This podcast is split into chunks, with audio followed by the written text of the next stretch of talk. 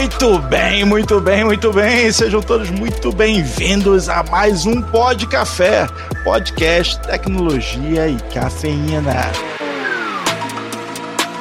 Hoje temos o prazer de receber a doutora Patrícia Peck, que apesar de um currículo extenso e fantástico, ela ganhou meu coração por ser fã de Arquivo X. aqui é Guilherme Gomes, já tô com papel e caneta na mão porque hoje vai ser aula de LGPD. É isso aí, aqui é Diego Junqueira, VP de Vendas e Marketing da Csoft. Para nós é um prazer receber a doutora e professora Patrícia Peck Pinheiro, que foi eleita advogada mais admirada em 2020 em direito digital, compliance e propriedade intelectual em 24 setores econômicos. E ela, em 21 anos de carreiras, né, doutora, foi premiada por 13 anos consecutivos, não é para qualquer um. Imagina, obrigada, Diogo. Estou muito feliz de estar aqui com todos vocês e para falar de um tema que com certeza é só o começo. Né, que a gente vai estar ouvindo falar, acho que a gente vai falar muito aqui no, no, no Pod Café e trazer dicas aí para todos. E é extremamente importante, relevante, ainda mais sendo um ano de pandemia, que sabemos que está sendo um desafio, logicamente. Ainda mais ter que implementar a lei nova, né? Não é moleza. Ah, com certeza. E por falar nisso, já falando na pandemia também, lembrando que a gente, no último episódio, falamos que nós estamos vivendo uma pandemia digital, uma crise de segurança digital hoje, ou seja, vários órgãos sendo atacados, diversas situações ocorrendo. E eu vi um artigo da, senhora de, de março desse ano, logo ali no início da pandemia, onde você é, justifica que foi uma pandemia que estava possivelmente querendo adiar, mas poderia ter sido uma crise econômica ou diversas outras situações.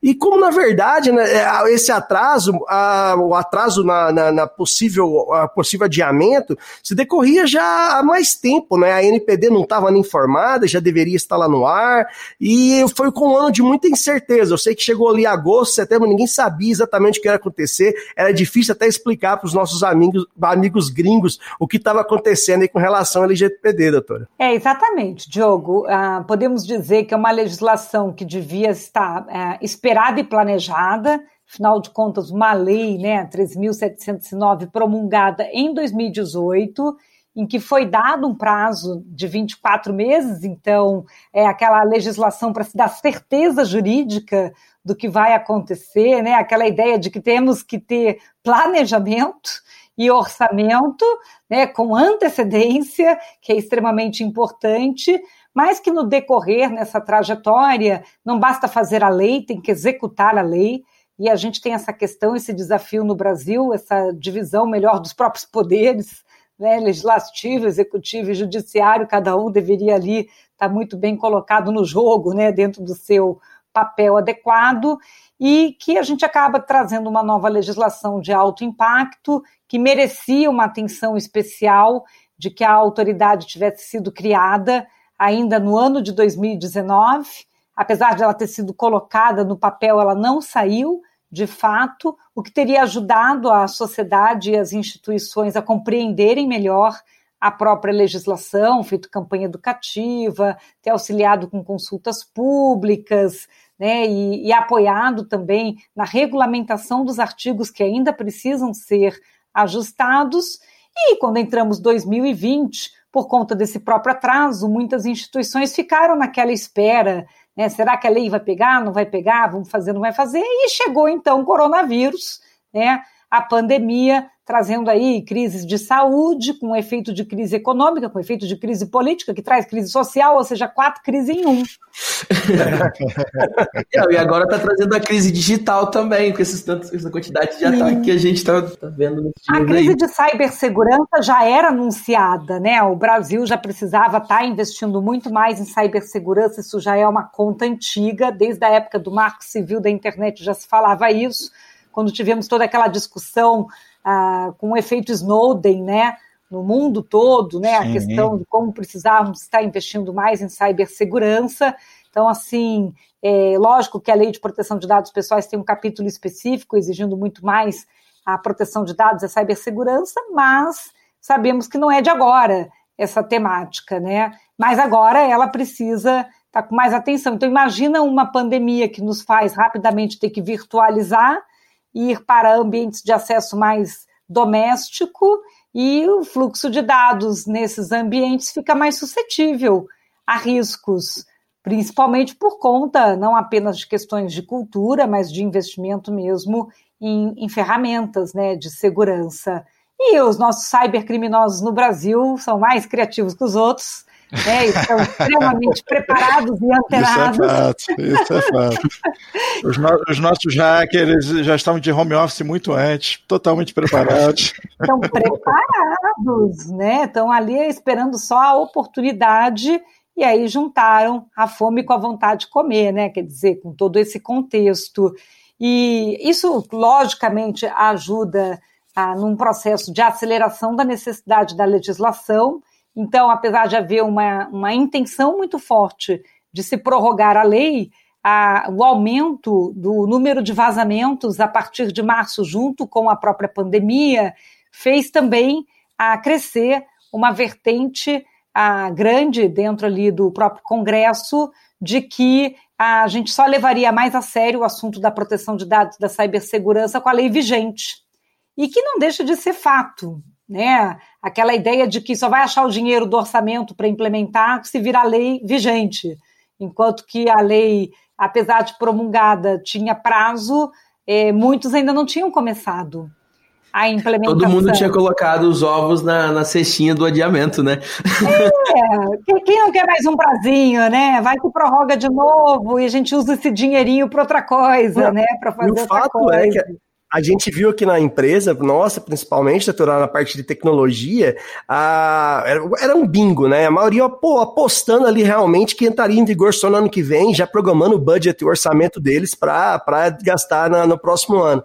O que aconteceu? A, a lei entrou em vigor inesperadamente, né? Ninguém conseguiria prever que ia acontecer, né? A gente sabe que a, as multas administrativas da NPD ficou para o ano que vem, mas a, a, a, a possibilidade de judicialização, como já ocorreu em alguns casos, né, doutora? É, poderia acontecer a partir que a lei tivesse em vigor. Então a gente viu uma corrida muito grande de empresas é, tentando implementar a LGPD a qualquer custo ou tentando investir o máximo possível para estar tá em vigor. Isso aí foi uma, algo inesperado no segundo semestre que a gente começou a, a ver aqui na, na, área de voltada na parte tecnológica realmente das soluções. Sim, Diogo, a gente começou a sentir o plano emergencial LGPD que foi o que aconteceu ali a partir de setembro, todos buscando já uma solução miraculosa, né, do como é que eu fico em conformidade em 30 dias de uma lei que me deu dois anos de prazo, né, quer dizer, realmente algo bem tenso, desafiador e ter que priorizar, né, quer dizer, buscar ali a, observar o que, que é a vitrine, ou seja, o que me dá mais exposição a risco e trabalhar essas camadas de, de conformidade. Então, a maioria das instituições tentou buscar, é, vamos a, colocar ali a política de privacidade atualizada no portal e nas plataformas, ainda mais quem sabia que viria para final de ano tentando, é, digamos assim, ganhar o ano todo, né? Ou seja, quem está na área de varejo, o comércio eletrônico, principalmente pensando assim, precisamos estimular as vendas, né? Agora para fim de ano, mas já precisaria estar em conformidade com a LGPD. Então, a, como trabalhar essa interface com o titular, que já vai estar exigindo a, os seus direitos, já que a lei já está valendo. Então, esses tentaram buscar é, essa melhoria, né? Ou seja, pelo menos coloca ali a política para já mostrar que eu estou fazendo alguma coisa é, para ficar atualizado com a legislação. A mesma coisa com o restante das, das indústrias, né? Buscando ali já alguma atualização do ponto de vista de cláusulas de contratos, buscando também parceiros tecnológicos cuja solução também já tivesse em conformidade. Então, ah, se, uh, se eu vou usar agora uma solução de cloud na nuvem, a nuvem já está LGPD, porque se ela já está LGPD, eu também fico LGPD de tabela, né? Ou seja, é. conformidade a partir. Aproveita a carona e só contrata quem já está LGPD.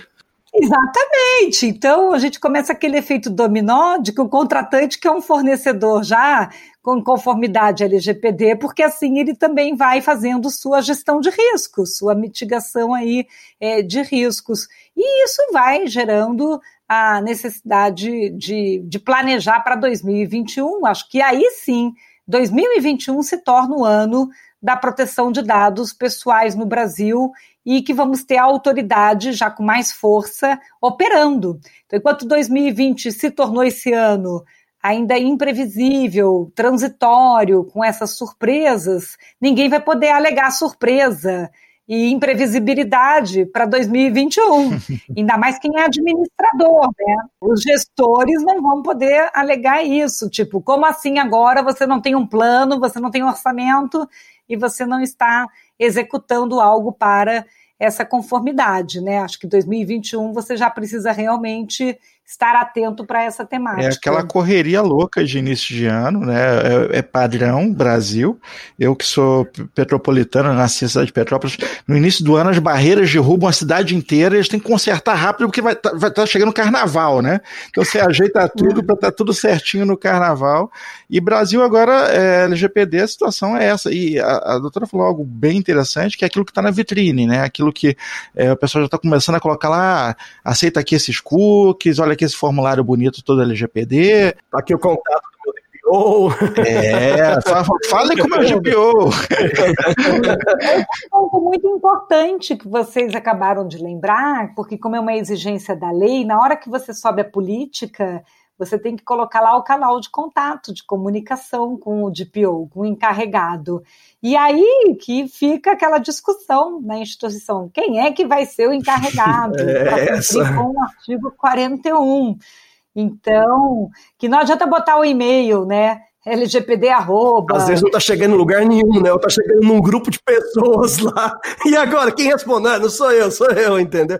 Aí a gente sabe de alguns casos desse, desse jeito, doutor. Tem alguns casos também colocando diretores, né? Não, tá, não, o diretor vai ser o DPO. Eu falei, ele vai ser diretor também? Ele vai fiscalizar ele mesmo, né? É uma situação meio complicada. Peraí que tem alguma coisa errada.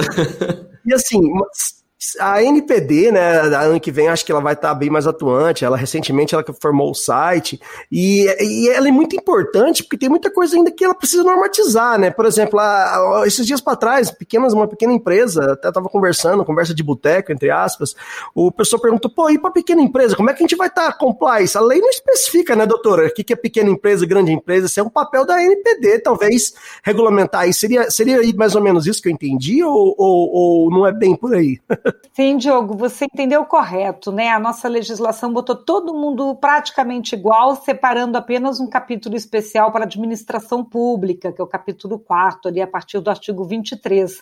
Ou seja, seja você ser uma startup, uma pequena empresa ou um grande conglomerado, todo mundo está seguindo a mesma regra, no mesmo nível, né? Talvez com um pouquinho mais ou menos de tolerância da autoridade na hora de aplicar uma multa, porque no artigo 52, quando as multas chegarem, você tem ali uma dosimetria de uma proporcionalidade conforme o tamanho da empresa, né? Ou seja, a multa ser maior ou menor conforme o porte. Mas a lei previu, pelo artigo 55, a letra J, inciso 18, que a autoridade, e aí a ela, ao regulamentar a lei, né, pudesse criar regras específicas, inclusive com prazos diferenciados para startups e pequenas empresas. Por isso, então, que a gente perdeu um pouco no Brasil ao, pelo fato da ANPD não ter sido instituída ainda no período da vacatio legis, no período em que a gente estava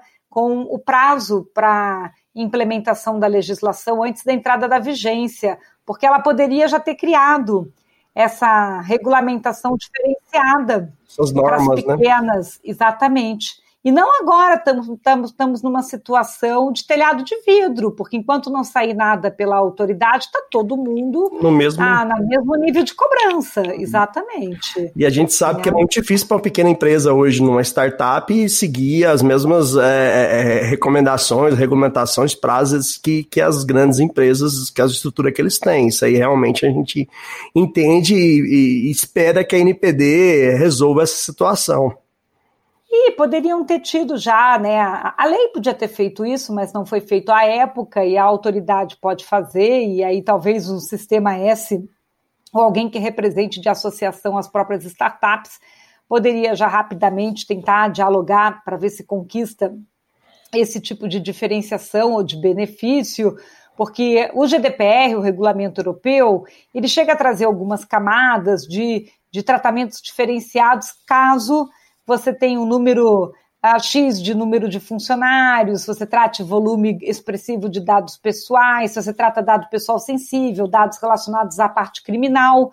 E aí, quem não está nessas categorias não precisa, por exemplo, ter um DPO, um encarregado, né? Quer dizer, então, na hora que a gente botou igual para todo mundo, ah, maravilha, queremos o máximo de segurança e o máximo de regras para todos, mas é, é, é, muito inviável pensar que esse framework, essa governança, consiga ser aplicada dessa magnitude para todos os tamanhos, portos de empresa, em todos os níveis e setores, né? Mesmo para aquele que nem está tratando é, essa volumetria de dado pessoal sensível, por exemplo. Porque eu posso ser uma startup numa área de health techs e realmente estou tratando dado pessoal de saúde, porque eu estou operando junto com hospitais, então eu tenho que está em conformidade.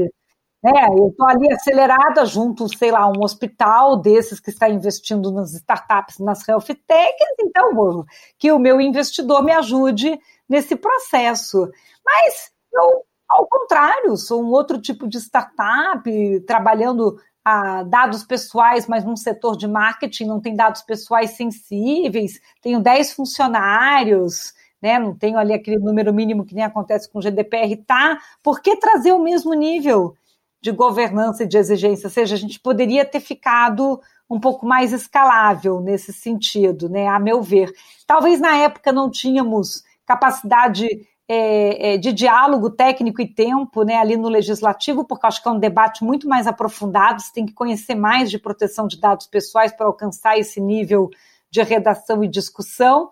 Apesar de termos nos espelhado no regulamento europeu, não trouxemos esses exemplos que lá já estavam resolvidos, mas agora eles precisam ser tratados e trazidos, né? Porque a gente já está vivendo o que eu chamo de Privacy by Brasil. A gente começou a usar um modelo que estava testado, né, em outros países, só que agora já está fazendo do nosso jeito. É, né? a, a, a, brasileiração da lei, né, dos dados pessoais. Isso, porque a gente já inverteu, botou a carroça na frente dos bois, trouxe a lei primeiro sendo vigente antes de ter a autoridade fiscalizatória específica para poder centralizar a sua interpretação. Então, isso já trouxe uma interpretação difusa, já começou judicialização. Isso. É, não fizemos campanha educativa, quer dizer, já está todo um jeito é, brasileiro. Não, você Isso. comentou até um tema muito interessante que às vezes muitos empresários não, não sabem, né? Eles falam, ah, não, mas a multa é só ano que vem.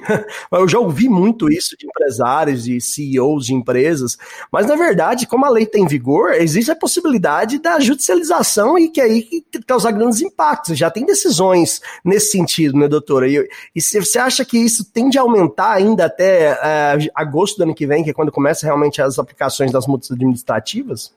Olha, infelizmente sim, né? Porque isso gera um custo social muito grande para o país. É, nós já temos esse modus operandi no Brasil, né, da questão da judicialização das matérias, principalmente com assuntos relacionados à questão de consumidor e trabalhista, que são duas frentes extremamente sensíveis e expostas a riscos na matéria de proteção de dados pessoais. E é o que está acontecendo. No primeiro dia que a lei entrou em vigor, já começaram as denúncias no site do Reclame Aqui, já começou a parar casos no PROCON. E aí é lógico, se você tem, por exemplo, uma situação que é a pior de todas, que é um vazamento, né, aqueles que são os titulares que se sintam lesados, eles têm toda a possibilidade de direito de ajuizar uma ação de ressarcimento de danos.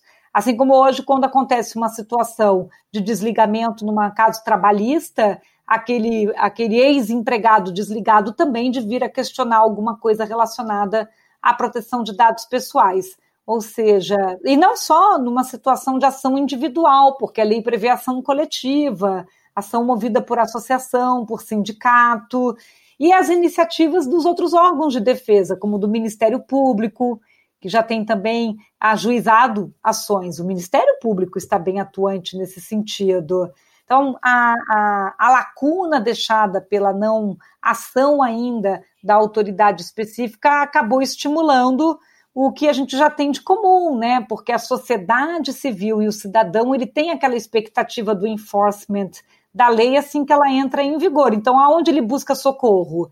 ele busca o socorro naqueles órgãos que ele já tem como conhecidos. E uh, agora eu vi que já saiu, que já está ali uh, o site da NPD, mas muitos disseram que ainda não conseguiram é, dialogar diretamente pelo site. Alguns já me fizeram até algumas fofoquinhas dizendo por que, que o site pede para dizer qual é a sua raça. Na hora que... Nossa, sério? Dado, dado pessoal sensível ali. Por que, que é que para cadastrar no site da NPD pergunta isso? É, eu também fiquei pensando, também né? Não, não faz muito entender o princípio da minimização, da proporcionalidade. É, não faz o menor sentido isso. É, e a NPD vai ser a primeira a ser cobrada de cumprir com o lei. Já pensou, vamos acionar a NPD contra a própria NPD, entendeu? Isso é uma coisa fantástica. Seria, realmente. É, você ver. Inclusive, é, eu, eu, queria falar o seguinte, da inevitabilidade, né? A LGPD tá aí, né? Porque Brasil é o seguinte, ah, ano que vem tem Olimpíadas. Aí você olha pro lado, tem nada pronto, né? Tem nada construído. Mas tem Olimpíada, vai, vai rolar Olimpíada. E, e rolou, né? Ah, ano que vem tem Copa do Mundo. Aqui, Copa vai ter, vai, estão construindo um estádio lá, não sei, vai ter, nada pronto. E aí, pum, 7 a 1 a gente lembra muito bem. e para o gestor de TI que está ouvindo a gente, para o CEO, sei lá, quem está ouvindo e está preocupado, que bom que você está preocupado, está aqui, né? Mas o risco de 7 a 1 é grande, né? Porque quem ainda não investiu, é, não tem como fugir da inevitabilidade, né? Você tá, já está sujeito à, à judicialização, está sujeito ao trem te atropelar a qualquer momento, não é isso? Exato, com certeza. E, e, assim, nós todos, como, como país, né, como Brasil, sociedade brasileira, deveríamos querer transformar, mudar esse paradigma. E não ficar seguindo, ai, tudo para no judiciário, a gente parece que vai corrigir o Brasil, ou com lei ou com processo, né? Ou é o STF que tem que corrigir o Brasil, ou é a lei que tem que corrigir o Brasil. É porque o brasileiro é o seguinte, quando a lei é contra ele, ele diz, não, tomara que não pegue essa lei, a lei não vai pegar, né? E quando ele vê uma chance de, não, peraí, a lei está defendendo meu interesse, não, então eu vou atrás com todas as forças, né? Tem um, dois extremos lutando ao mesmo tempo. Então, e nós devemos deveríamos querer esse novo tipo de modelo, né? Inclusive, eles falam assim: é, é uma legislação que permite o que eles chamam de autorregulamentação regulada, que permitiria que setores econômicos representados com as suas associações apresentassem códigos de conduta, ficassem protocolados na autoridade, explicando como é que é o tratamento de dados naquele setor, com guias de boas práticas para que pudesse então evoluir, porque a lei não é para proibir a utilização de dados pessoais, porque esse fluxo de informação ele é essencial para gerar economia, para a própria economia da sociedade digital, mas para fazer o quê? Para que seja feito de forma transparente, com regras claras, de forma segura. Né? Então, assim, dentro de, um, de uma prática de sustentável, para onde nós estamos indo, que é uma sociedade com inteligência artificial, com smart cities, da era de 5G, 6G, sei lá em qual G que a gente vai parar aí até o futuro, né? Mas que nós não podemos mais estar tratando com um dado pessoal da forma como estávamos, que nem puxadinho sabe? Que, que ninguém protege, que joga no lixo sem picotar, que fica colocando em nuvens sem camada de criptografia. Que que é isso? com tanta exposição assim das informações, que cada um de nós está sujeito à identity thief, exposição de uma informação que outra pessoa consegue fingir ser você, abrir um cadastro no seu nome, praticar a fraude assim tão facilmente, fingindo ser você, e depois até você explicar que focinho de porco não é tomada, que aquilo ali não é você, que aí aquilo ainda afeta o seu score, até depois explicar para o algoritmo que corrija aquele score, que aquele score não foi você, que aquele score foi outra pessoa fingindo ser você. Já Isso é era. é dificílimo. Já, já era aquele financiamentozinho, não vai rolar. então, e, e para quem tá, nossos ouvintes aí da área de TI que tá nos ouvindo agora, fala assim, nossa, a doutora sabe o que é criptografia, etc. A, do, a, a doutora, para quem não sabe, é programadora autodidata desde os 13 anos de idade, em Basic, COBOL, C++ etc, né, doutora? Então ela tem bastante conhecimento do que ela tá falando. É, exatamente. E olha que pior do que dados errados que a gente vê é quando você tem a interpretação daquele dado que tenha sido errado e gera vínculos e conexões erradas, isso dentro de ambientes que a gente está vivendo em APIs e data lakes, tá, e a coisa vai indo e vai ficando aquele... Então, essa é uma legislação ainda acima de tudo que defende que você não possa ter uma interpretação preconceituosa, discriminatória a partir de bases de dados que você nem sabe que existem a seu respeito. Então, ela tem uma, uma camada assim de, de, de proteção e de responsabilidade que é muito mais do que dizer que é simplesmente não deixar vazar. Né? E eu acho que esse tipo de legislação tem esse nível de importância para o que a gente quer fazer. Está indo para é smart car, é smart home, smart geladeira, ah, tem até smart chopeira, tem smart tudo. Não tem como ficar mais smart sem, sem dados, mas dados qualitativos, com uma inteligência e que você consiga evitar o abuso do uso desse dado, né? Porque quanto mais informação, mais poder também. E aí quem vigia, não vigia. É, a gente é. hoje vive uma situação em que é comum, né? É, os dados são vendidos, aí a gente meio que se acostumou a viver com um presidiário ligando, passando, tentando usar seus dados para fazer. É. Virou uma coisa comum, cotidiana do brasileiro, né? Não, Será que a gente isso não muda? pode se acostumar com isso, você tem que se incomodar com isso. E é para isso que, que temos essa necessidade de mudança a disrupção ela é completa, inclusive naquilo que a gente estava comentando agora, da gente parar de achar que tudo vai ser corrigido com uma ação judicial parando no Supremo ou com uma nova lei que é só canetada. Né? A gente precisa trabalhar justamente então a capacidade de implementar a lei, que é a parte de execução, exigir que ela seja cumprida, fiscalizá-la, educar sobre ela. Aí sim, vamos estar com um país mais preparado para competir em nível mundial uma sociedade que está ficando é, muito mais complexa, não está ficando mais simples, e que vamos estar tá por aí junto com os robôs. É, com certeza. E até pensando que a senhora falou do que ano que vem vai ser o ano da proteção de dados, você acha que é. a PEC, a, que aí colocaria a proteção de dados como parte da Constituição realmente, é, ela é algo que precisa ser aprovado e é um direito que tem que ser garantido pela Constituição, doutora? Então, Diogo, eu tenho assim, eu, na minha opinião, a gente não precisaria o tempo inteiro ter que ficar remendando a nossa Constituição. Eu tenho minhas críticas com relação a isso, sabe? Uhum. Porque aqui no Brasil fica parecendo que tudo a gente tem que fazer uma emenda constitucional, e acho que essa não é a lógica do jogo. Acho que ela, inclusive, foi muito bem escrita na sua época, e a gente, toda hora, de novo, fica parecendo que o jeito de parecer que estamos fazendo trabalho, que estamos exercendo democracia no Brasil é ir lá e mexer na Constituição de novo. Né? Então, ah, eu estou garantindo seu direito porque eu fiz lá um, re, um remendo de novo. Ah, na Constituição, né? né? Vamos dizer na assim. Na Constituição, e é aquilo ali que vai te garantir.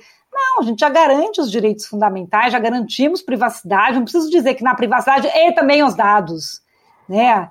Então não existe a necessidade dessa literalidade tão, tão grande, e ainda mais parecendo que, que é para que isso garanta que chega até uma interpretação do Supremo, porque essa carta, né, ou seja, o que traz o tema da privacidade de dados, da proteção dos dados pessoais, ela está na mesma árvore de proteção dos direitos humanos. Então, numa leitura que a gente faz hoje da Constituição, já deveria considerar que está tudo ali, dentro do artigo 5 uhum. sabe, da Constituição. Mas não, vamos fazer uma vírgula lá e botar mais proteção de dados pessoais. Assim, eu acho que é é, um preciosismo, acho que é um excesso, mas ao mesmo tempo para ficar parecendo que estamos prestando serviço na democracia brasileira. Enquanto que para prestar o serviço da democracia brasileira, tínhamos que estar tá, é, executando política pública, fazendo a linha de crédito BNDES LGPD, fazendo a campanha educativa, instrumentalizando a autoridade, né, trazendo o orçamento necessário para que possa colocar mais cibersegurança nas instituições públicas. Não, Vamos dizer que conseguimos cumprir a LGPD porque botamos um retoquezinho na Constituição? Ah, não é assim, né? Com Sensacional essa colocação, especialmente no que diz respeito a linhas de crédito, né? Porque o Sim. custo operacional de muitas empresas sobe bastante com essas alterações que eles precisam fazer, né? E como é que faz? É, joga para o consumidor, é, enfim, é, é, tudo do dia para a noite, né? Muito rapidamente. Então, é, as linhas de crédito fariam muita diferença nesse momento. Exatamente, com certeza. É aquela velha questão, tem que ter a política pública, né? Não adianta fazer a lei e não dizer como é que a gente vai conseguir executar, cumprir.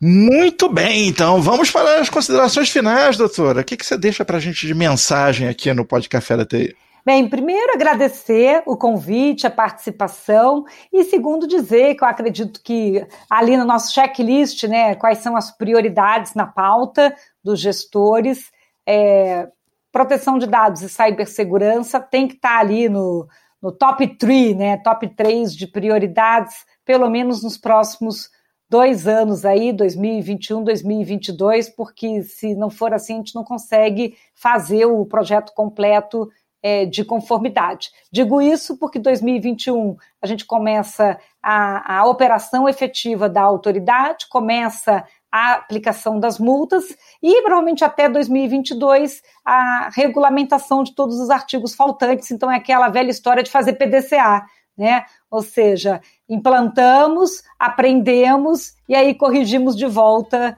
a, a, o próprio projeto. Então vai, vai ser extremamente necessário. Doutora, muitíssimo obrigado por ter aceitado o nosso convite.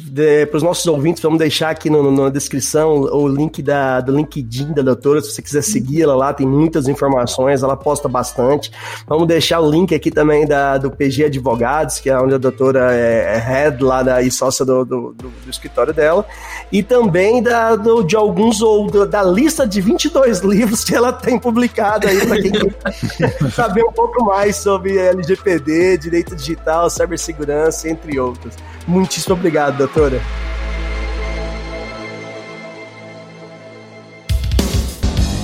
Este podcast é um oferecimento AC Software, liderança em soluções para gerenciamento de TI. Contatos: podcast@podcafeti.com.br